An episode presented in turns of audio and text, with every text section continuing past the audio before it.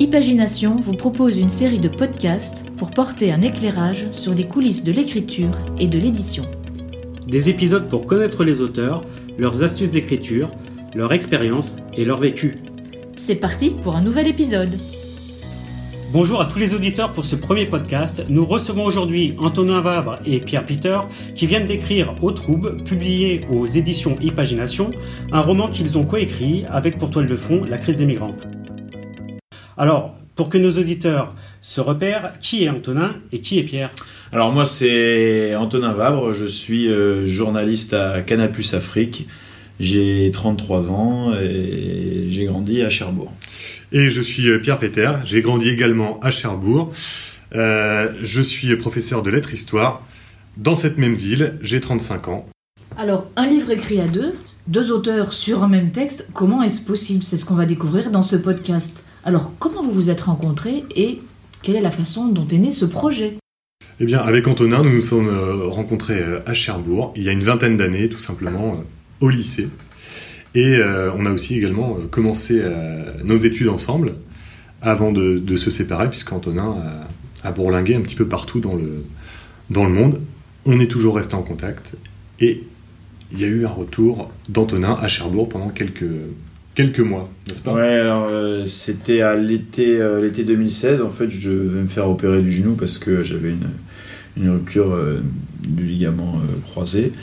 Et on s'est retrouvé avec Pierre juste avant mon opération. Et c'est avec Pierre, tu étais dans le flou. Et je t'ai lancé, je t'ai demandé un soir où on buvait, on buvait un verre, je t'ai demandé ben, quelle était ta passion et tu m'as expliqué qu'une de tes passions c'était d'écrire. Moi, je t'ai expliqué que j'ai, je t'ai expliqué que j'étais immobilisé pendant plusieurs mois et que j'avais euh, 3-4 mois devant moi à Cherbourg et que ben, c'était peut-être l'opportunité d'en profiter pour écrire quelque chose, euh, pour écrire quelque chose tous les deux.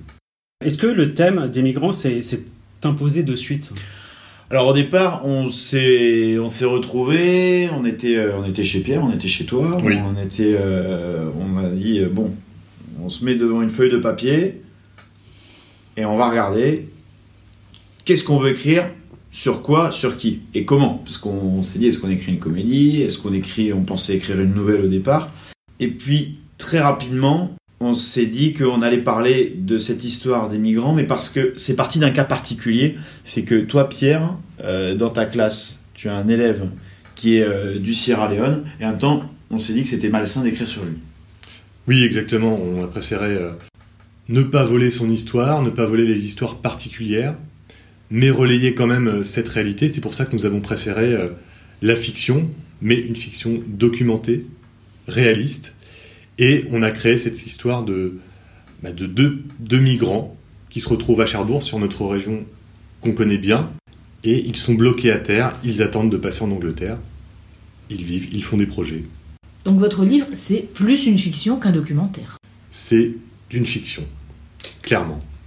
Et donc, euh, pour écrire à deux, je pense qu'il faut avoir un certain état d'esprit et euh, aussi une belle organisation. Est-ce que vous pouvez nous dire comment vous, vous avez réussi euh, Bon, je pense que à ce, qui est, ce qui est important quand on, quand on écrit à deux, euh, il y a une notion essentielle de mon point de vue, c'est l'humilité.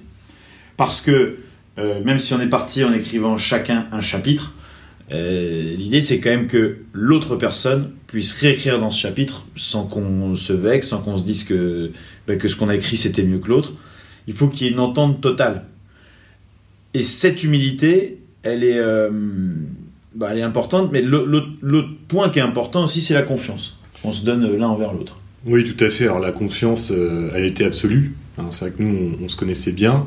C'est pas parce qu'on se connaît bien que on, va tout de suite oser se dévoiler. Mais on l'a fait et c'était euh, c'était vraiment un cercle, un cercle vertueux, hein, puisque ça nous a permis de nous lancer. Alors, on est tombé tout de suite d'accord sur le plan du livre, même s'il a changé à chaque fois. On, a discuté, on s'est mis, euh, on s'est accordé, on avait, euh, on avait des idées complémentaires. Et lorsqu'on écrivait, bah, on avait ce premier lecteur, qui était notre partenaire, notre co-auteur, qui allait découvrir notre texte, nous donner son retour.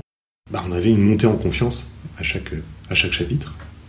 Et ça nous obligeait à écrire et à aller de l'avant. Et, et on se stimulait en fait euh, l'un l'autre. Je pense que ce qui aussi était important, très rapidement, c'est que j'aimais beaucoup ce qu'écrivait Pierre, et je pense qu'il aimait beaucoup ce que moi j'écrivais. Et ça, c'est quand même important de le ressentir, que euh, il y a une reconnaissance, et que si l'autre corrige, c'est pas pour le faire à sa propre sauce, parce qu'en fait, il adore la sauce de l'autre. Ouais. Et, du coup, euh, ça fait que, en fait, c'est ça, c'est le cercle vertueux. C'est-à-dire quand on est dans une énergie positive, l'autre énergie positive euh, intervient et c'est un peu 1 plus 1 égale 3 parce que on n'est pas seulement deux individualités, sinon que il y a cette notion collective ben, qui, qui nous pousse et, et qui, nous, qui nous stimule. Après, en termes d'organisation, au départ, c'est vrai que c'était plus pratique, Pierre, parce que euh, moi j'étais bloqué à Cherbourg et du coup, c'est vrai qu'on se, on se voyait euh, régulièrement chez toi. Oui, tout à fait. On faisait des, des réunions euh, toujours euh, très efficaces. euh, Combien de temps? deux heures, Deux heures.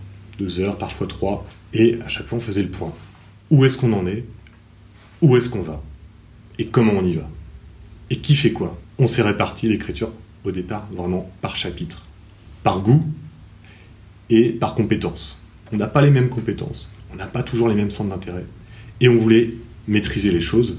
Et donc, on, s'est réparti euh, le travail. Pas les, mêmes compétences et pas les mêmes connaissances non plus sur, euh, sur ce monde des, migrants, ou euh, ceci par, ce qu'on a vu, ce qu'on a lu, par, certains, amis aussi, des gens de notre entourage qui nous, mais qui, qui nous ont fait aussi découvrir euh, toutes ces, toutes ces personnes-là. Je pense qu'il y, a- quelque chose qui est drôle, en fait, il y a une image euh, un petit peu moi que j'avais, c'est la, la pâte à modeler. C'est-à-dire qu'au départ, les personnages, quand on, quand on écrit, euh, on décide des personnages.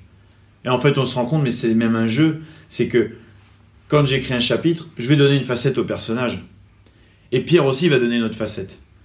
Et en fait, c'est comme si c'était un peu nos enfants, et on, on leur- on leur donne nos facettes. Et c'est aussi là où les réunions étaient importantes, puisque on allait se dire, ah ouais, mais là, ah super. Là, t'as donné ce côté-là, cette, cette psychologie-là au personnage, ah ben on va, on va rentrer un peu plus là-dedans.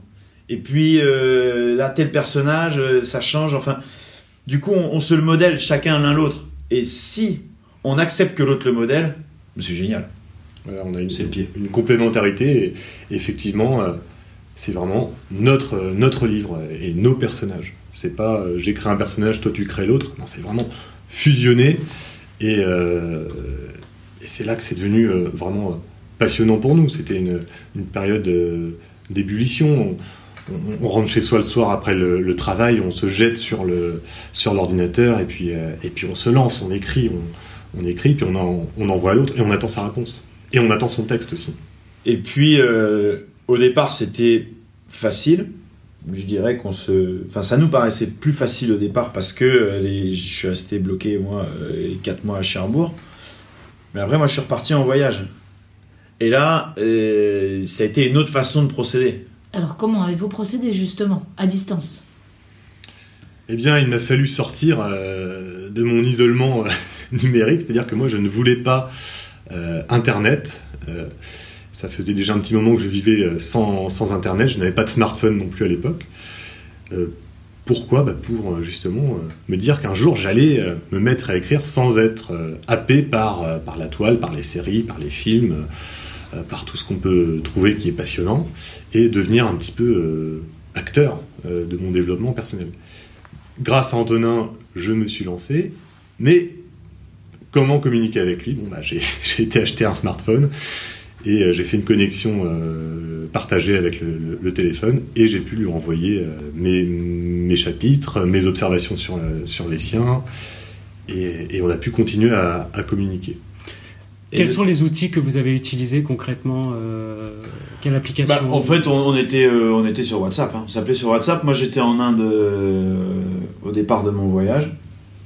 J'étais en Inde et du coup, j'avais des connexions Internet dans les, dans les auberges où j'étais. Et euh, de là, j'appelais euh, j'appelais Pierre régulièrement. L'autre aspect qui est justement important quand on est à distance, c'est qu'il faut une confiance totale dans l'autre personne. Parce que c'est un engagement quand même d'écrire. Surtout d'écrire à deux. On est engagé, mais autant Pierre me disait bon, ben, profite de ton voyage, et, je, savais que je profitais quand même de mon voyage, mais je voulais que ce livre, je voulais que ce livre avance. Et en même temps, je savais que de son côté, Pierre, quand il rentrait, alors que ben, a un boulot, hein, lui, il a son boulot, il, il doit travailler, je- mais je savais que son temps libre, il le dédierait, euh, il le dédierait au livre. Et du coup, euh, voilà, c'est c'est comme tout à l'heure, c'est la réciprocité qui, qui crée euh, ce, ben, ces ondes positives et, et, et- et cette créativité. Alors du coup, sur les fichiers, comment vous, vous faisiez pour vous y retrouver? Qui fait quoi? Qui a fait quoi euh, Voilà, alors on a, euh, on a lancé un code couleur. C'est toi, Pierre, qui l'a lancé. hein. C'est Pierre qui a lancé le code couleur. J'ai lancé le code couleur. et euh, Il y avait rouge et bleu ou quelque chose il y avait, comme il y avait plus de couleurs que ça. il y avait plus de couleurs que ça, sans être trop complexe non plus. Mais en fait, on gardait le même fichier et on ajoutait euh, à chaque fois le, la nouveauté. Je recevais par exemple le chapitre d'Antonin, je le lisais, j'appliquais mon code couleur, notre code couleur, Mm. il est devenu notre Ouais, Tout de suite. je l'ai adopté aussi. je l'ai adopté. Euh, par exemple, le jaune pour euh, les questions euh, qui me paraissaient floues au niveau de la langue. Là, je ne comprends pas. Est-ce que c'est une figure de style nouvelle? Est-ce que tu as oublié un mot? Ou est-ce que c'est. Voilà. Du rouge pour ce qui pouvait me, me poser question sur, ou nous poser question sur le, sur le sens du texte. Est-ce que. Il faut bien dire ça. Est-ce qu'on va dans cette direction-là? Est-ce qu'on est d'accord? Euh, Il y avait du violet aussi. Je crois que c'est tout. hein, le Ouais, violet, ouais, euh, ouais. Le violet, c'était pour les choses qu'on pouvait éventuellement ajouter. Parce que bah je, tricotais dans ces chapitres et il tricotait dans les miens. Euh, parce que c'était notre, notre livre. Et une fois qu'on avait... C'est ça, non, non, non, mais enfin, je te coupe, mais on était. euh, Il y, a, y a cette notion de tricotage et où on sait que l'autre va pouvoir réécrire dedans. Mais justement, c'est important aussi de savoir qu'est-ce qui a, qui a changé. C'est-à-dire que c'est pas quelque chose qui se fait dans le dos, entre guillemets. C'est-à-dire que voilà, je pense ça, j'aimerais qu'on le change. Enfin, je pense que l'idée, c'est de le changer comme ça. Et, l'autre qui a écrit euh, au départ a peut-être oublié la, la phrase qu'il avait écrite. Et du coup, il voit les deux possibilités et il dit oui, oui, euh, oui, là, ok. Là, non. Du coup, on discute. Parce que c'est aussi ça, en fait. C'est, mine de rien, c'est beaucoup de discussions. Je pense que ça prend plus de temps d'écrire à deux, puisqu'il y a plus de discussions. Il y a plus de discussions, on a chacun le même fichier sous les yeux, et on se téléphone avec, euh, avec WhatsApp. Et là, on se dit, bon, d'accord, pas d'accord, on tranche. Pourquoi t'as mis cette phrase-là? Pas, Ah oui, mais j'ai mis ça, c'est une pierre pour plus tard, ou c'est une référence à ce qu'on a fait avant. Une balise. Voilà, c'est Une une balise. balise. Et donc, bah, on le garde. Et on se met d'accord. Et c'est comme ça qu'on avance.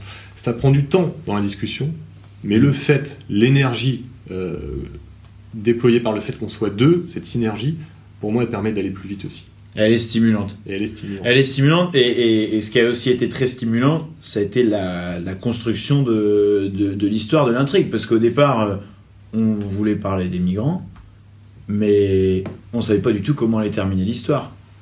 Et clairement, on a déterminé, euh, il y a 17 chapitres dans Au Trouble, Euh, on a déterminé au départ du chapitre 1 au chapitre 5, et puis ça doit être aux alentours de l'écriture euh, entre le 3 et le 4, on s'est dit, bon, eh ben, du 6 au 10, ce sera comme ça. Et puis, euh, quand on est arrivé, je pense, au chapitre 8-9, c'est là où, euh, où on, on a, on a trouvé mutuellement ensemble, ça c'était quand même avant qu'on parte, on a trouvé mutuellement comment allait se terminer le, le livre, et du coup, enfin, je sais pas comment toi tu t'en souviens, Pierre, mais c'était euh, vraiment, on a enfin, trouvé la fin. c'était mutuel. On était C'était mutuel, c'était une évidence. Vraiment, euh, on dessinait euh, tous les deux, euh, moi de la main gauche et toi de la main droite, en même temps. Et, et- Mais parce que Pierre est gaucher, moi je suis droit. et- voilà. Et, euh, et ça a fait, euh, et ça a fait quelque chose de bah, d'évident. Une De- écriture ambidextre.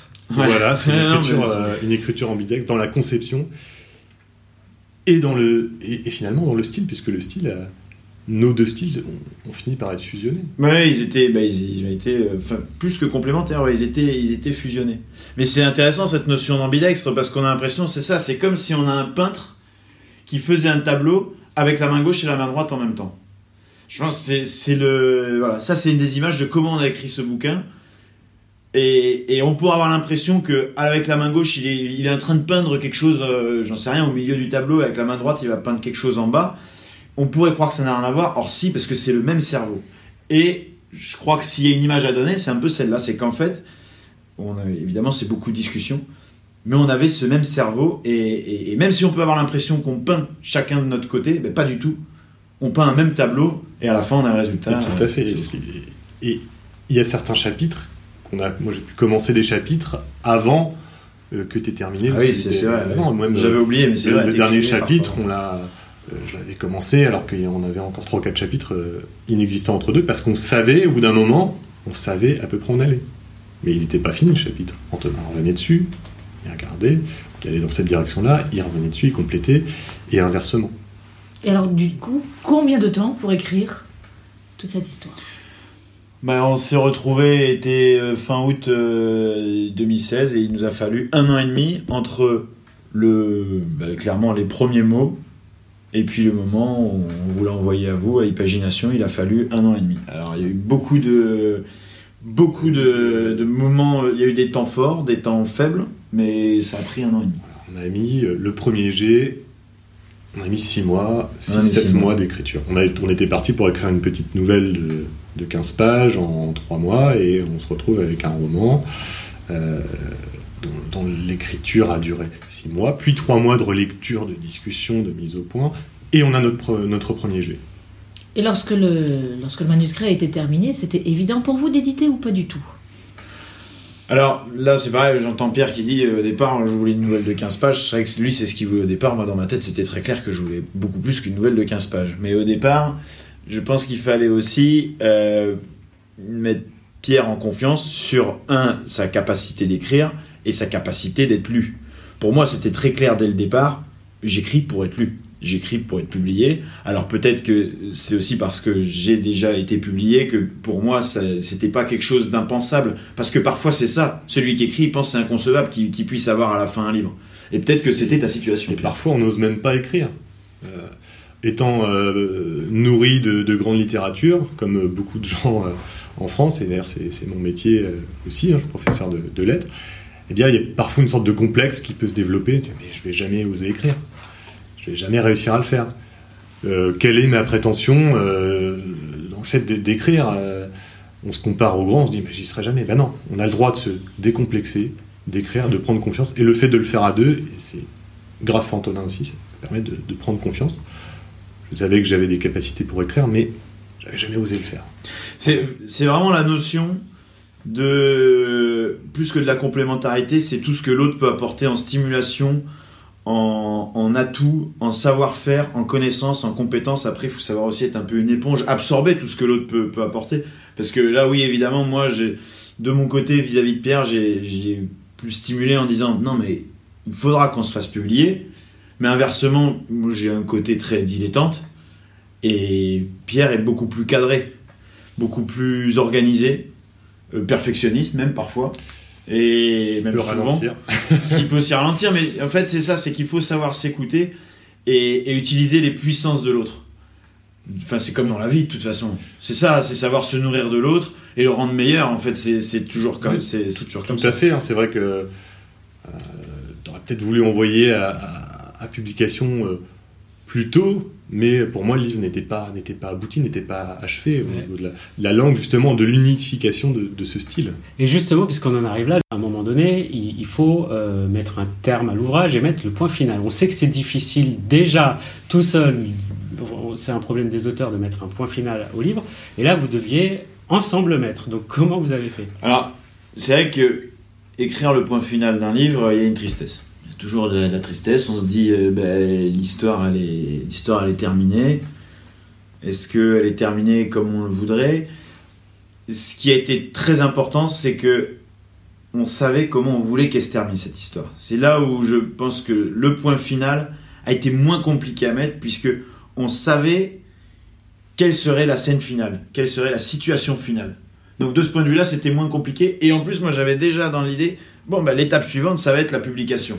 Mais tout à fait. Alors, l'histoire, on savait comment on voulait la finir, on savait comment elle était se terminer, mais on avait encore des dernières révélations à faire dans l'épilogue, et puis c'est la fin du livre, il faut quand même rester sur une, bonne impression, donc il faut que ce soit vraiment parfait. Et là, l'épilogue, on a mis euh, beaucoup de temps à le faire, on a eu beaucoup de versions. On, hésitait on, hésitait dans cet épilogue. Euh, qu'est-ce qu'on dit? Est-ce qu'on laisse la possibilité au lecteur de, de plus en savoir Est-ce que c'est lui à lui de plus imaginer? Et puis ce qui est assez drôle, c'est qu'en fait c'est peut-être là où on a eu plus de, divergences en fait. Oui, c'est le seul point sur lequel on a vu vraiment des divergences. Sur ce qu'on voulait dire, à peu près, ça allait. C'était clair. Mais comment, le dire? le dire? Moi, au départ, je voulais quelque chose de très court et de très sibyllin. On l'a fait. Ça n'a pas du tout marché. C'était, c'était pas clair finalement. Ouais, C'était confus. C'était clair pour nous, mais euh, pas pour les lecteurs. Et on a refait, refait. On est resté sur quelque chose de court. On a des révélations, des doutes. On a réussi à mettre ce point On final. en est satisfait. Mais ce point final, en fait, euh, il devait y avoir de la pression quand même, parce que vous êtes dans des professions euh, chacun où euh, il y a, il y a peut-être aussi un peu la peur du, du jugement. euh, Totalement. Euh, comment vont réagir mes collègues, mes élèves? On écrit, mais on enseigne aussi les lettres. Et on dit aux élèves de faire attention à leur grosse pression. Grosse pression. Il faut prendre cette confiance. Mais alors voilà, la per- le perfectionnisme là sur la langue, euh, bah, on a essayé de l'atteindre. On a travaillé cette langue. On- a fait relire par des amis jusqu'à ce que tout soit clair et surtout très correct. L'encyclopédie euh, de la langue française, euh, elle a beaucoup servi là. à nous et aussi à, à nos relecteurs. Après, c'est vrai que cet aspect, pour toi, est plus compliqué. Moi, étant journaliste, je suis habitué à écrire, à, à publier. euh, des articles, c'est pas des, c'est pas des livres, mais euh, je suis habitué à ce que mon écriture euh, puisse être, puisse être jugée. Même si je suis plus un journaliste de télévision, j'ai aussi écrit des articles et, et, de fait, c'est une pression entre guillemets qui, pour moi, n'existe. Enfin, je veux pas dire qu'elle n'existe pas, mais elle est est beaucoup moins, beaucoup moins présente que pour Pierre.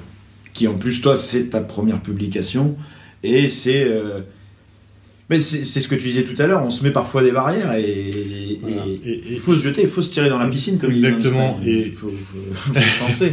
Exactement. Et c'est vrai que moi, je, je dis toujours à mes élèves, et prenez confiance, écrivez, parce que c'est un, c'est un- chez, chez mes élèves, c'est un- souvent un complexe. euh, On fait des fautes, monsieur, on avait une mauvaise note au collège. Ce n'est pas grave. Écrivez comme vous pouvez, donnez vos idées, elles peuvent être excellentes. Et s'il y a des fautes, on va les corriger. Si la langue n'est pas parfaite, on y va. Mais bon, il faut que je le fasse aussi, moi. Il faut que je me lance. Alors, euh, pour moi, la langue doit être parfaite parce que c'est pas seulement lié à mon métier, c'est aussi lié à ce que, à ce que, à ce que je veux. On a essayé de faire quelque chose de beau, de clair, de limpide et euh, d'irréprochable euh, grammaticalement parlant, par exemple. hein. Mais il faut aussi se lancer et dire, bah, je vais dire aux autres d'oser, mais moi je n'ai pas osé le faire. Bon, bah j'ose, je me lance. Vous êtes ainsi arrivé à, à ce très beau résultat, et il est bien beau ce livre. Alors, pour ponctuer ce podcast, vous avez deux minutes pour présenter aux auditeurs votre livre. C'est à vous. Bah, Parce que on est parti de nous-mêmes, on s'est dit que on portait tous des masques pour cacher nos failles, pour euh, s'adapter à nos proches, euh, au travail dans des conditions euh, différentes. En bref, on a tous des faces cachées, mais ce qu'on oublie, c'est que bah, les autres aussi ont des faces cachées, portent des masques, et euh, ceux auxquels on affuble les masques les plus épais, ce sont souvent euh, les migrants. Pourquoi? Parce que on ne, on ne veut pas voir euh, leur humanité totalement, c'est plus simple de les voir comme ça. On oublie que ce sont des êtres humains. Eux se retrouvent contraints à vivre avec ces masques parce qu'ils sont tout simplement dans une situation d'illégalité. Et c'est un des autres thèmes de, de ce livre, c'est l'illégalité. Qu'est-ce que c'est être illégal? Être illégal, c'est être hors la loi. Alors on peut être hors la loi par la naissance, qui est le cas des migrants, ça c'est complètement absurde. Ou alors être hors la loi par les faits. Et un des deux euh, personnages, entre Ali et Stephen, est hors la loi par les faits. Et ça, vous le, vous le découvrirez par vous-même. Ce qu'on veut dire, c'est que les situations sont complexes, chaque cas est particulier. Parmi ces situations, on évoque aussi la question des femmes, les migrantes, la condition de la femme en Europe.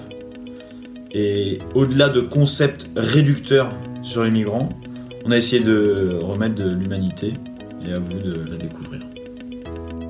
C'est tout pour aujourd'hui. Retrouvez Au Trouble aux éditions Imagination. Nous espérons que vous avez apprécié ce podcast et nous vous donnons rendez-vous pour de nouveaux épisodes très prochainement. Au revoir et encore merci de votre écoute.